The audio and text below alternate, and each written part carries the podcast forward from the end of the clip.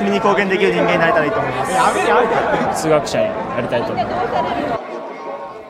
す暖かい日差しの中、武道館には真新しいスーツに身を包み、将来への期待に胸を膨らませた新入生、およそ膨らませた新入生、およそ3000人余りが集まりました。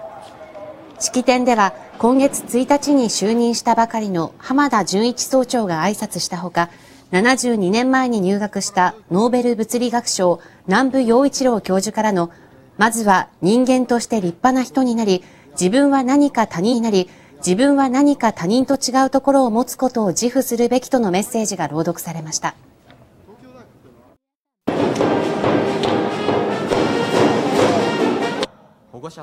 新入生は2年間の教養課程を過ごした後、それぞれが選ぶ専門分野へと進みます。進みます。